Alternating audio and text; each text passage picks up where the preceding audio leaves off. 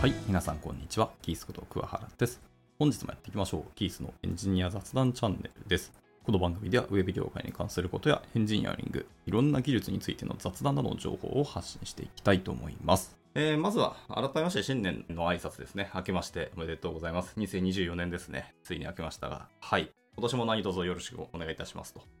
というところで、朝活も今年もずっとゆるーくですね、のんびりやっていきたいと思ってますので、形式とか話すテーマとかっていうのはもしかしたら変える可能性もありますけど、今、なんだかんだ僕が学んでいることとかを話していけたらなと思います。今年の目標を立てるっていうタイトルでスタートしてるんですけど、まあ僕は毎年、といっても去年はちょっとあえてやらなかったんですけど、100個の目標、100個の欲望とか、100個の野望とか、まあ、名前は何でもいいんですけど、自分の中のえー欲望100個をとりあえず書き上げてみようということを毎年やってます。で、それをですね、今年もまだやってないので、えー新年、まあ、1月1日に大体スタートしてやり始めるんですけど、今年はこう配信しながら、今こう喋りながらちょっとやっていきたいかなと思ってますので、もしかしたらキーボードの音がガーッと入ってうるさいかもしれないですけど、ご容赦いただければなと思います。まあそんな感じでじゃあ早速やっていきましょう。で、その100個の欲望っていうのは別に夢でもいいですし、そういう叶えたいことでもいいですし、えー欲しいもの、買いたいものとかでもいいですし、あの手に入れたいもの。例えばこう彼女欲しいでもいいですし、車欲しい、家欲しいとか、本当何でもいいんです。とにかく欲望を100個書き上げていって、自分の中でそう可視化をしていくっていうところですね。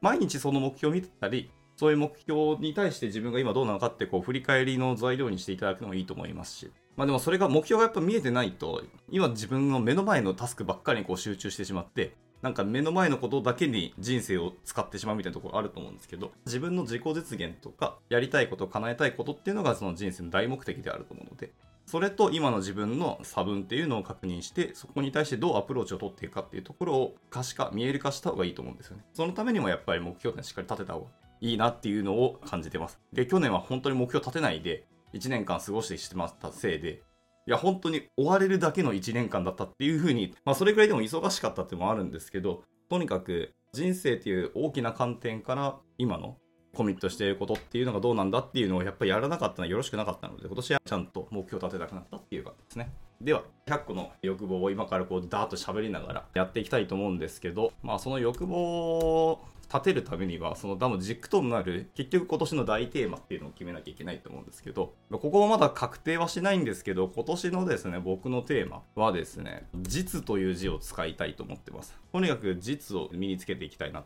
私の発信とか発言とかって、かなり抽象度高かったり、ちゃんと裏を取ってなかったり、まあ、また聞きなことをべらっと喋ってるだけに過ぎなくて、その理解も浅かったりするとか、背景までちゃんと理解して、その上で今自分がどう感じているっていうのを喋る方がいいと思うんですけど、それがなかったので、今年は、えー実を取ることみたいな言葉でテーマにしようかなっていうのが一つと、ゆっくり丁寧に生きるっていうのを二つ目にしようかなとも思ってきました。毎年そうなんですけど、僕は早く早く何かを実績作らなきゃいけないとか、結果をやっぱ出していかなきゃいけないっていう感触がすごくあるので、ゆっくりとじっかり準備をして物事を進めるではなくて、とりあえず飛び込んでみて、苦しみながらも形を作っていくっていう人生を取ってきたんですけど、それを今回はちゃんと地に足をつけて一歩一歩確実に進んでいくっていうところをやっていきたいと思いますので、まあその2つですね、実を取るか、ゆっくり丁寧に生きる。まあどっちかをテーマにする気がします。まあもしくはそれを両方とも混ぜたようなものにするかわかんないですけど。はい。まあこの辺をテーマとしてやっていくので、それに裏付けた、えー100個の欲望っていうのを書いていきたいと思うんですけど、最初は読書テーマがどうしても上がってしまいますね。積んどくが去年もすごく進んで40冊以上積んだんですけど、読めてなかったので、読んでいきたいと思うので、1つ目はファクトフルネスを読了したい。えー達人プログラマー。結局この中途半端にしか読めてないので、この辺は読んでいきたいっていうのと、えー設計をちゃんと実は学んだことがあるようでないんですよね、私。なので、あ、できるかできないかは一旦置いといて、とりあえずガッと100個上げるって感じですね。えークリーンアーキテクチャですね。と、良いコード、悪いコード。あの、美濃工藤さんの。っていうのは学びたいなと思ってますね。で、あとそれに近いものでいくと、ネイチャーオブコードですね。僕はクリエイティブコーディングをやっておりますので、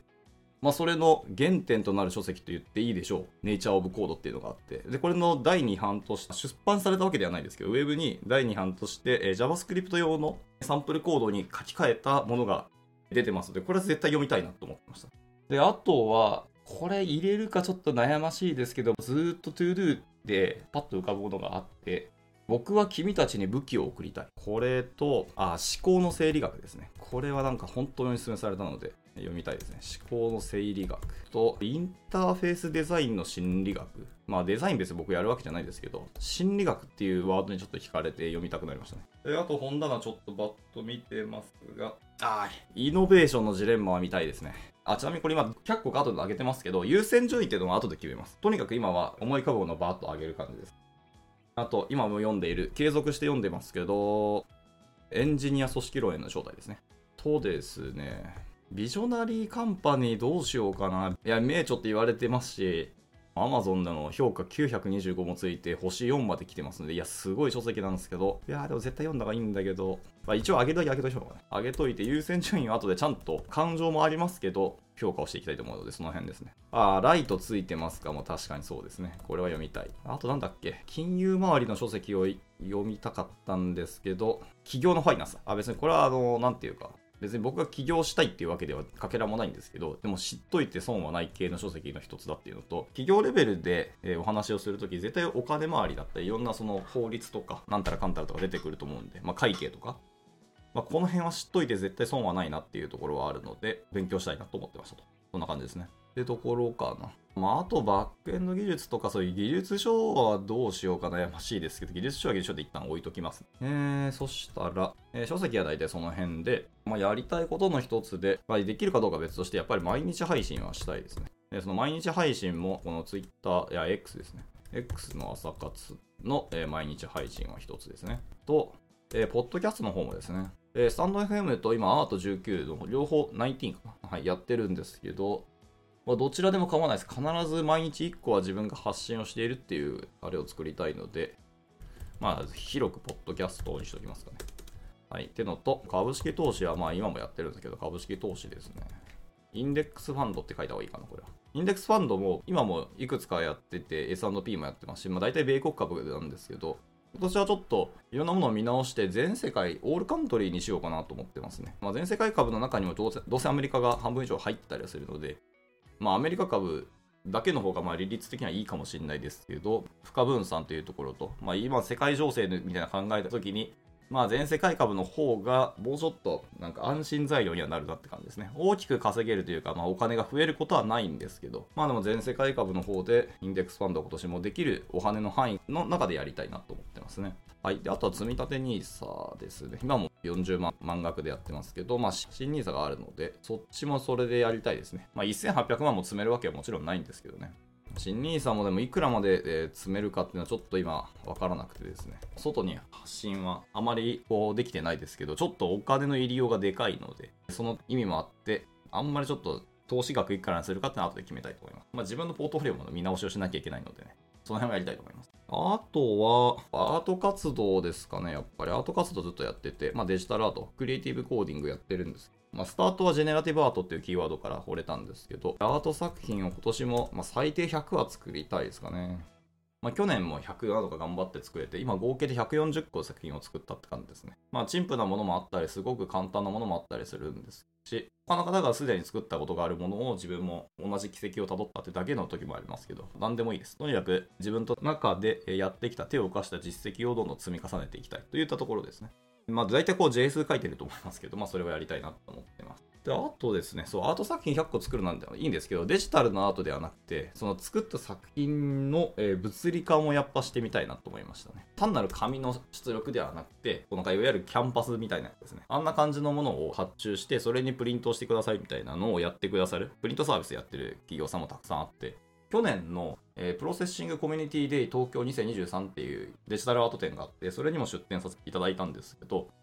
その中で、えー、何名かの方がそうやって実際にプリントしたものを配布してる方もいたんですよね。はがきにしたりとか、あの写真的なものにしたりとか。まあ、光沢紙がいろんなものあるので、まあ、そんないろんな光沢紙にこうプリントされてたんですけど、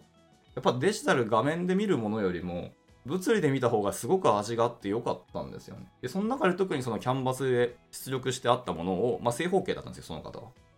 で、それを壁にかけてあって、めちゃくちゃこれインテリアとして良いなってすごく感じたんですよ。で、それは、いわゆる塗料とか絵の具とかでプリントされたものとデジタルで画面で見るものの味ってもう段違いだったので、物理で見せたい、ってか自分も見てみたいし、自分のあの家のインテリアとしてかけたいなと思いました。モチベーションもすごく上がりますよね。っていうので、なんか物理実力っていうのは今年もやり続けていきたいな。はい、ところですね。で、あとなんだ、アート系の話も出たんですけど、まあ昨日、一昨日に続いているので、ちょっとゲームの話しようかな。えまだクリアしてないゲームがたくさんあるので、クリアしたいっていうので、まずスーパーマリオ RPG ですね。まあこれはもう目標というか多分タスクに近いですけど。あとなんだ？大逆転裁判ですね。1&2 ってあるけど、まあとりあえず両方クリアしたいと。あとゲームなんだっけ？ソルトサンクチュアリどうしようかな あれすごい沼ってるし、本当俺アクションゲー下手くそなんで、やるか悩ましいですけど、ソルトサンクチュアリ、まあまあできる、できないとか優先順位置いといて。いや、このゲーム本当ストーリーが僕めちゃめちゃ好きでして、まあ基本ダークストーリーなんですけど、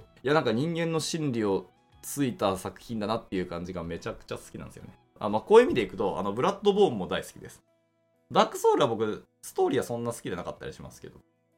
はい。あの、ブラッドボーンもめっちゃ好きで、でもあれはやれないなと思いました。絶対僕クリアできる気がしなかったんで。ソルタンサンクチュアリはまだできると思いました。まあ 2D っていうのが結構大きいかもですね。なので、まあ、強化学習を自分に問えばやれる気がしたって感じですね。やり込み魂って言葉もありますけど。はい。で、あとなんだ？ゲームとしてポケモンもやってますけど、あれはもう本当に、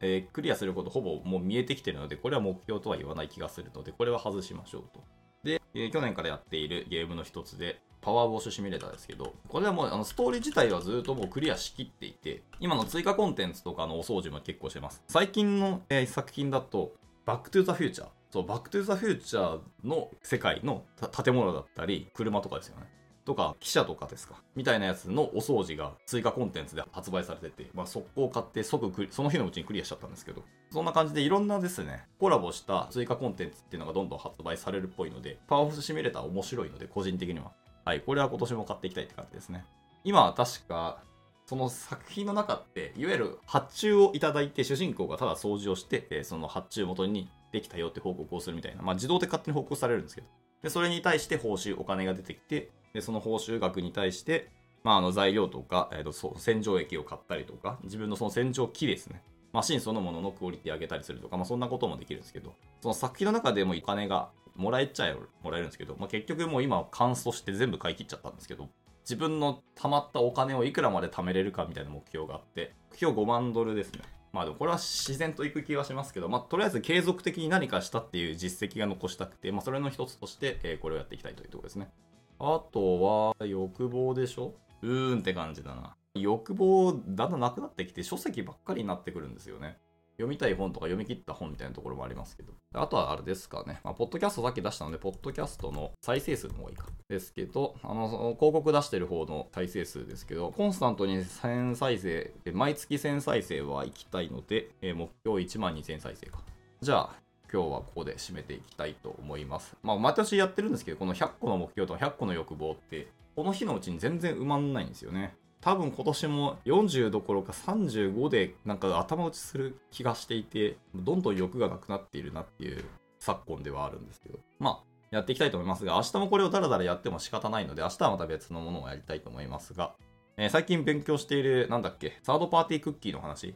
えー、今年結構インパクトある話だと思うので、まあ、それのアドベントカレンダーもあったんですよね。まあ、ちょっとあれが ToDo で残ってて読み切れてないので、あれも読みつつ、まあ、自分の学習とか振り返りのために、ここで喋ってもいいかなと思いますが、なんかこう他人のふんどしを借りて喋って、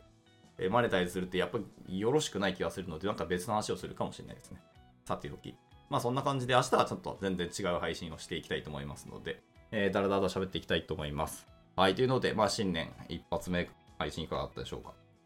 まあ三が日お休みの方もいますし、このまま成人の日までずっとお休みで、年始一発目は1月9日からみたいな方もいらっしゃると思いますけど、良いお正月を過ごしていただければなと。じゃあ、えー、また今年も1年ですね、こんな感じでゆるくやっていきたいと思いますけど、皆さんも、えー、自分の目標を立てたりとか、いろんなものを見直していただければなと思います。はい。今回はこんなところで終わっていきたいと思います。いつも聞いてくださり本当にありがとうございます。ではまた次回の収録でお会いしましょう。バイバイ。